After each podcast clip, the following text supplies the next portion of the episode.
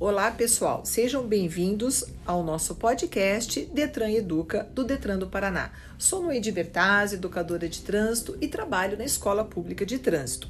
Hoje nós vamos continuar o nosso bate-papo sobre legislação de trânsito. Nós teremos o nosso colega Leandro Lisboa, que é servidor público do Detran, trabalha na coordenadoria de infrações e tem muito conhecimento sobre essa parte da legislação que nós temos muitas dúvidas. A sociedade, ela tem muitas dúvidas em relação à legislação. E o Leandro tem toda a formação, pós-graduação nessa parte de gestão também de legislação de trânsito, e hoje o Leandro ele vai colocar aí para os nossos ouvintes sobre a resolução 710 de 2017, a qual regulamenta os procedimentos para imposição da penalidade de multa à pessoa jurídica. Esse assunto gera muitas polêmicas, realmente as pessoas não têm muitas informações em relação a essa resolução. Então, gente, nós vamos ter um bate-papo com esse nosso colega que sabe tudo. O Leandro, gente, vocês devem conhecer, é show de bola. Leandro, seja muito bem-vindo.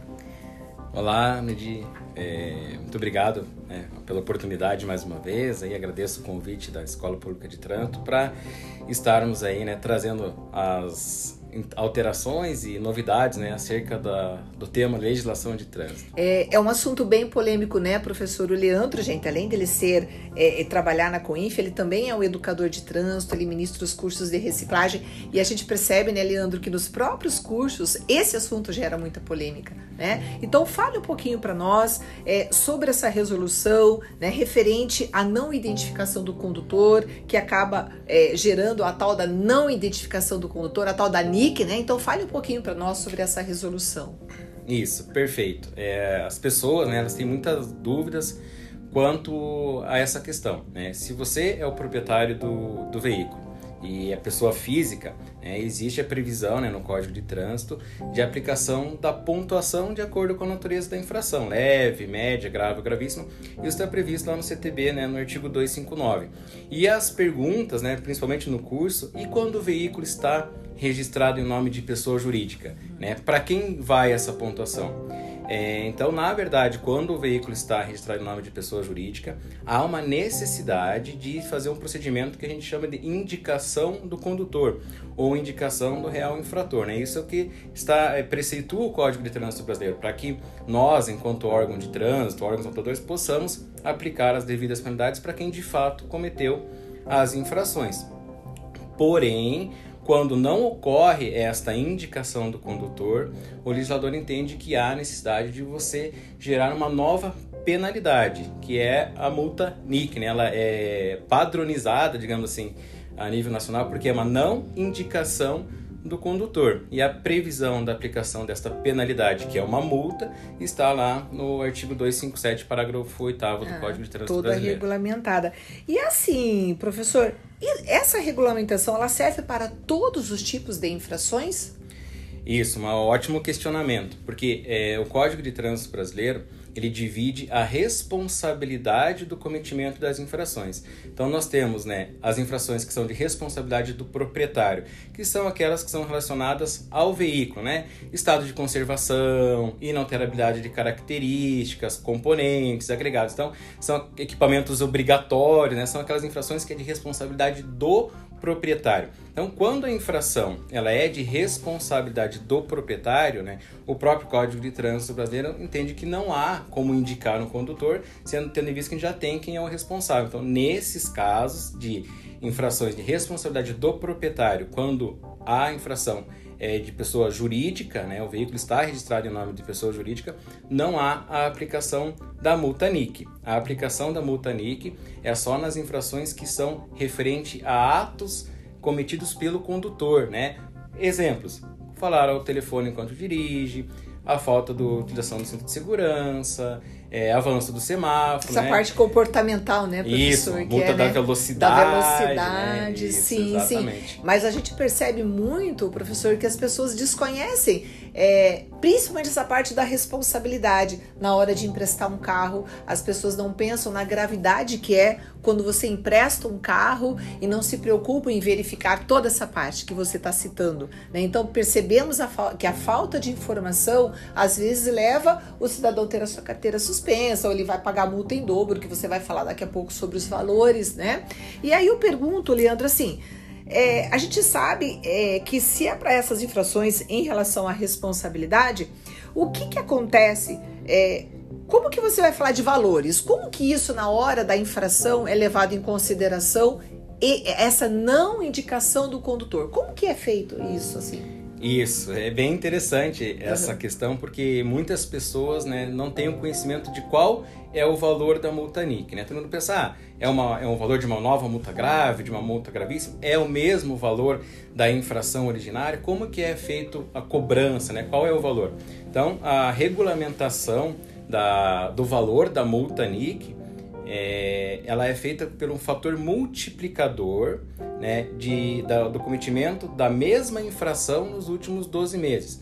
Por exemplo, se aquele veículo que está registrado em nome de pessoa jurídica, ele passou, digamos, 10 vezes no semáforo e nessas 10 vezes não houve a indicação do condutor, se tratando né, de veículo registrado em nome de pessoa jurídica, uhum. qual é o valor da multa NIC? É o valor da multa originária, que nesse caso é uma multa gravíssima, vezes 10. Então seria 293,47 vezes 10. Então é feito um cálculo através de um fator multiplicador pela quantidade de infrações cometidas, mas desde que sejam no mesmo artigo. Se eu tiver, por exemplo, uma infração de velocidade e uma infração de avanço de semáforo, aí ele não tem essa questão do, do valor multiplicador. Ele só multiplica se é o mesmo artigo. Entendi. E em relação à reincidência, como que funciona isso para a pessoa jurídica?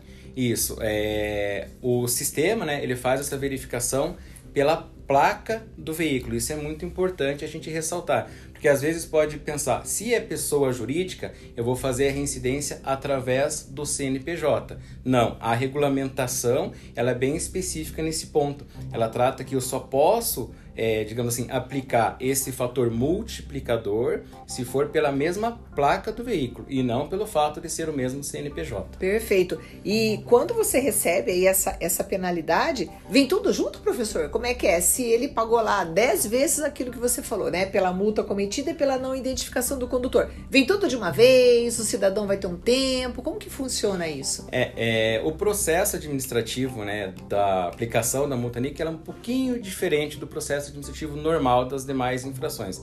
Até mesmo porque não há hoje a lavratura de um auto de infração. Ah, né? Tá. Já é a aplicação direta, direta. de uma multa. Não então, tem notificação? Não tem notificação de autuação. Uhum. Então não tem hoje a lavratura de um auto de infração porque não há uma abordagem policial na fiscalização. Né? Isso é feito quando ele deixa de indicar o condutor e isso é através do, do sistema né, que identifica o momento em que ele deixou de identificar o condutor então, ele não tem, é, digamos assim, o direito da defesa de autuação ou defesa prévia.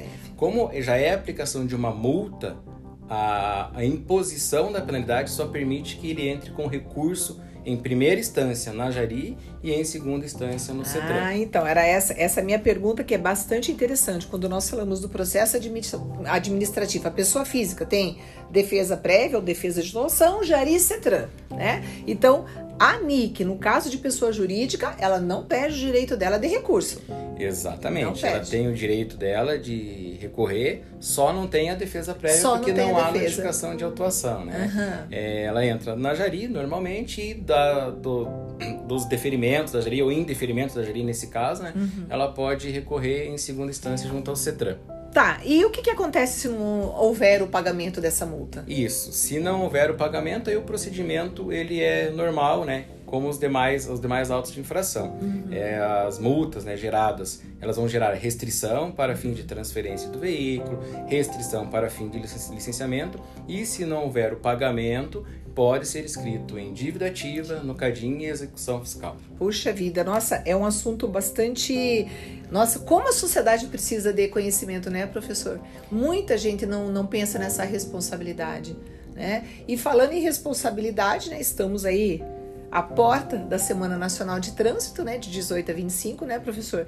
E como você falou dessa responsabilidade do proprietário sobre o veículo, é, o que, que, você gostaria que a sociedade, nesse momento, os ouvintes aí que estão participando do nosso pod, o que, que é importante nessa regulamentação que o cidadão realmente tenha esse conhecimento, professor? Linkando essa responsabilidade dele como proprietário, ao emprestar o seu veículo, né? O que, que você poderia falar aí nas suas considerações finais? É, perfeito, né? A gente tem que sempre pensar na segurança viária, na segurança do trânsito. E isso é o que preceitua o nosso Código de Trânsito brasileiro. Então, quando você deixa, por exemplo, de indicar um condutor infrator que cometeu uma conduta irregular, em regra você está gerando impunidade. E essa questão da impunidade no trânsito, a gente sabe que ela afeta totalmente essa questão da segurança viária, da segurança no trânsito. Então, a própria resolução 710 ela estabelece que esta nova penalidade que a gente está tratando hoje da multa NIC é por uma omissão da pessoa jurídica que não está cumprindo o que está disposto no Código de Trânsito Brasileiro e, né, conforme já salientei, uhum. isso contribui para o aumento da impunidade, comprometendo aí a finalidade primordial do Código de Trânsito Brasileiro, que é de garantir ao cidadão o direito a um trânsito seguro. Nossa, perfeito, professor. Olha, nós gostaríamos muito é, de agradecer a sua participação. Como nós já falamos em outros podcasts, a sua presença será assídua conosco né?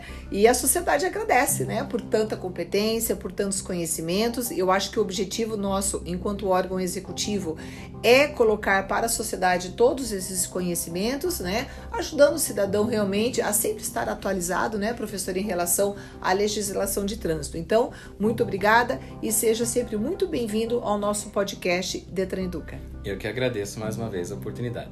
Obrigada, então, pessoal, e até a próxima. Tchau, tchau.